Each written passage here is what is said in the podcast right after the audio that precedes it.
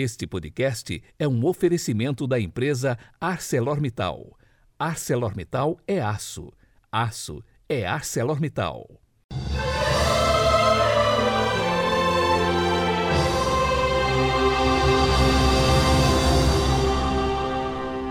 Sexta-feira, 23 de abril de 2021. A cor litúrgica de hoje é o branco e o pensamento é de Santo Agostinho. Abre aspas. O supérfluo dos ricos é propriedade dos pobres. Fecha aspas.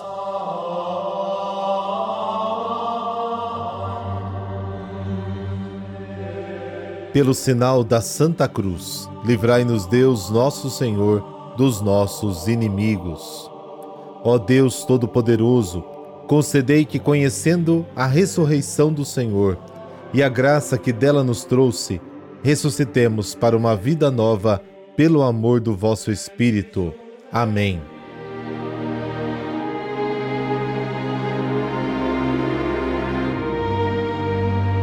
João capítulo 6, versículos de 52 a 59.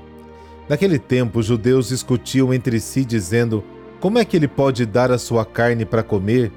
Então Jesus disse: Em verdade, em verdade vos digo: se não comerdes a carne do filho do homem e não beberdes o seu sangue, não tereis a vida em vós. Quem come a minha carne e bebe o meu sangue tem a vida eterna, e eu o ressuscitarei no último dia. Porque a minha carne é verdadeira comida e o meu sangue verdadeira bebida. Quem come a minha carne e bebe o meu sangue permanece em mim e eu nele. Como o Pai que vive me enviou, eu vivo por causa do Pai. Assim o que me come viverá por causa de mim. Este é o pão que desceu do céu não é como aquele que os vossos pais comeram. Eles morreram. Aquele que come este pão viverá para sempre. Assim falou Jesus, ensinando na sinagoga em Cafarnaum. Palavra da salvação. Glória a vós, Senhor.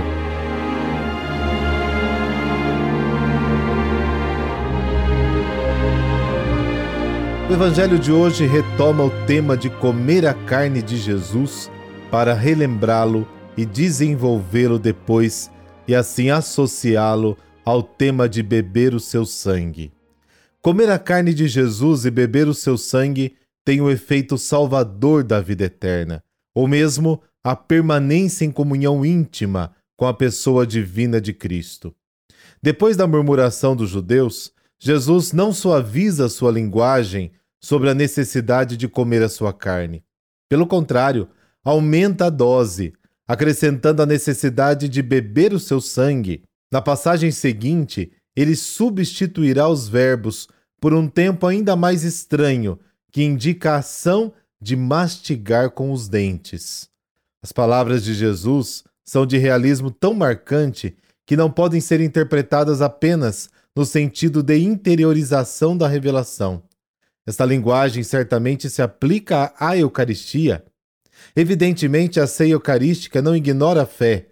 Na verdade, comer a carne do Senhor e beber o seu sangue é uma demonstração de fé. As palavras de Jesus com a condição de possuir a vida eterna são claríssimas. É preciso comer sua carne e beber o seu sangue. Com a comunhão no corpo e no sangue de Cristo, é semeada em nós a semente da ressurreição que dará o seu fruto mais maduro no último dia. A ressurreição apenas ativará as forças que a comunhão com o corpo e o sangue do Salvador colocou no ser humano ao longo de sua vida para a ressurreição final do seu ser. Como dizia o teólogo Luiz, eu vou repetir essa frase que é fantástica.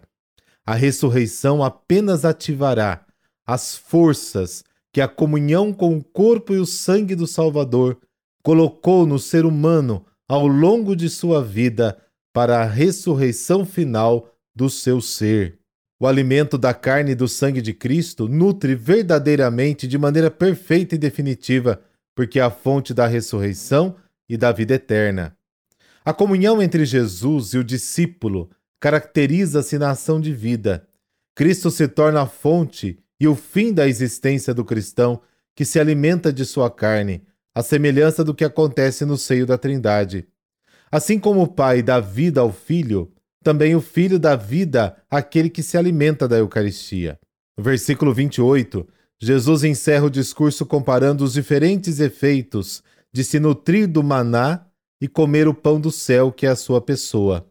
É claro, o contraste entre a nutrição perecível e imperfeita do maná, símbolo da lei mosaica, e a pessoa do Verbo encarnado, revelação definitiva e perfeita de Deus, não tem realmente comparação.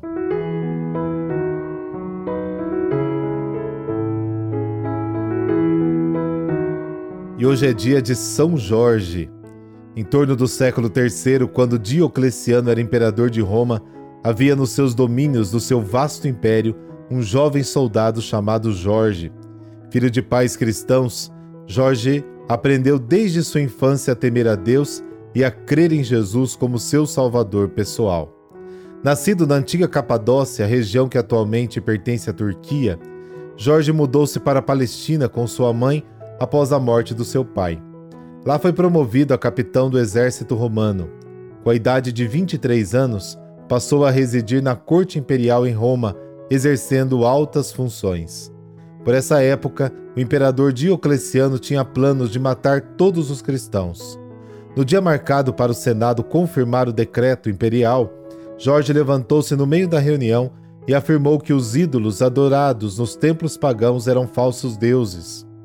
O imperador tentou fazê-lo desistir da fé, torturando de vários modos.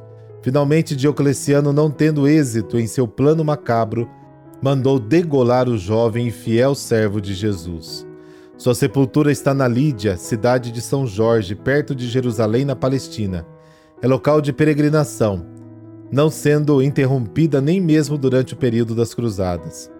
Ele foi escolhido como o padroeiro de Gênova, de várias cidades da Espanha, Portugal, Lituânia Inglaterra, e um sem número de localidades no mundo todo. A devoção a São Jorge rapidamente tornou-se popular. Diz a lenda que São Jorge derrotou um pavoroso dragão, usando para isso sua fé em Jesus Cristo. São Jorge virou um símbolo de força e fé seu rito litúrgico é oficializado pela Igreja Católica. A festa acontece no dia 23 de abril, tanto no Ocidente como no Oriente. Por intercessão de São Jorge, dessa bênção de Deus Todo-Poderoso, Pai, Filho, Espírito Santo. Amém. Um bom final de semana para você.